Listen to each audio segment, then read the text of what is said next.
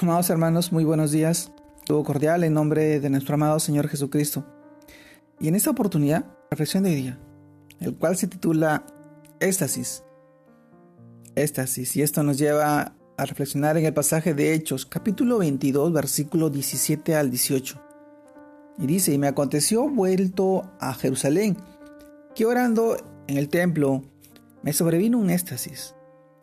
Y le vi que me decía, Date prisa y sal prontamente de Jerusalén, porque no recibirán tu testimonio acerca de mí. Amado hermano, mis hermanos, el título de hoy día, Éxtasis. Y en este pasaje nosotros reflexionamos en la cual, cuando hablamos de éxtasis, estamos básicamente refiriéndonos a un estado de asombro muy agradable, en el cual nos sumergimos eh, de tal manera que no hay espacio ni tiempo para pensar en otra cosa. El mundo tiene su manera de ofrecer este éxtasis a través de diferentes recursos. Los principales son el sexo fuera del matrimonio, incitado por la pornografía, por el alcohol, las drogas, todos los eh, elementos eh, alucinógenos o productos, sustancias altamente nocivas para la salud y que se pueden convertir en una adicción muy hasta el punto de llevar a la persona a que no, a que no le preocupe su integridad física y sobre todo emocional. Pues dice el libro Proverbios capítulo 23 versículo 35, poniendo como ejemplo el exceso de vino, y dirás, me hirieron, mas no me dolió, me azotaron, mas no lo sentí. Cuando despertaré, aún lo volveré a buscar. Es evidente un prejuicio para nuestra vida. Amado hermano, por otro lado, la Biblia también describe un tipo de éxtasis y lo podemos llamar como el éxtasis cristiano, pues tiene que ver con el pleno deleite que podemos encontrar en la presencia de Dios. Ese momento donde estamos a solas con nuestro Padre y no hay espacio ni tiempo para nada más, pues es un momento tan especial y único que no queremos que nadie lo interrumpa. La diferencia entre este éxtasis y el que el que el mundo te ofrece es el resultado o las consecuencias para, para llegar a este punto. En el éxtasis cristiano, lo que obtenemos es alimento para nuestra alma y espíritu. Un conjunto de virtudes que dan sentido y propósito a nuestra vida, estabilidad a nuestra vida y que cuidan, preservan y mejoran nuestra, nuestra integridad, no solamente física, sino también emocional y espiritual.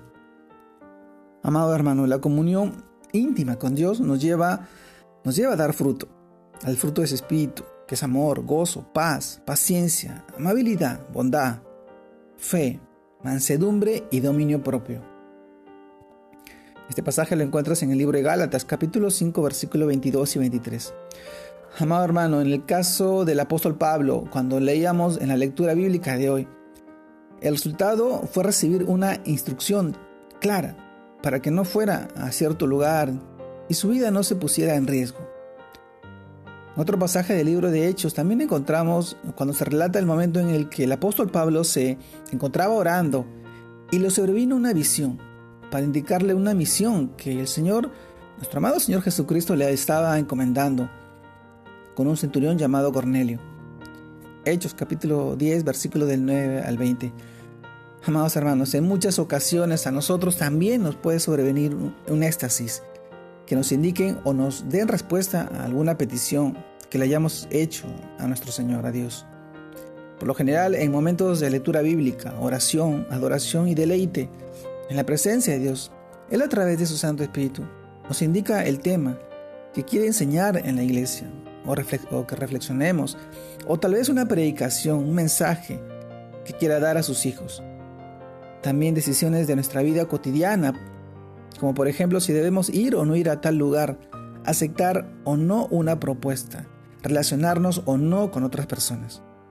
Y todas aquellas actividades en las que nosotros le pidamos ayuda, dirección, sabiduría y sobre todo revelación para nuestra vida. Amados hermanos, este éxtasis es el que nosotros debemos buscar en relación con nuestro Señor en una relación personal con Él en oración, en meditación, en lectura de su palabra, sabiendo que Él nos habla a través de su Espíritu a nuestros corazones, a nuestra mente.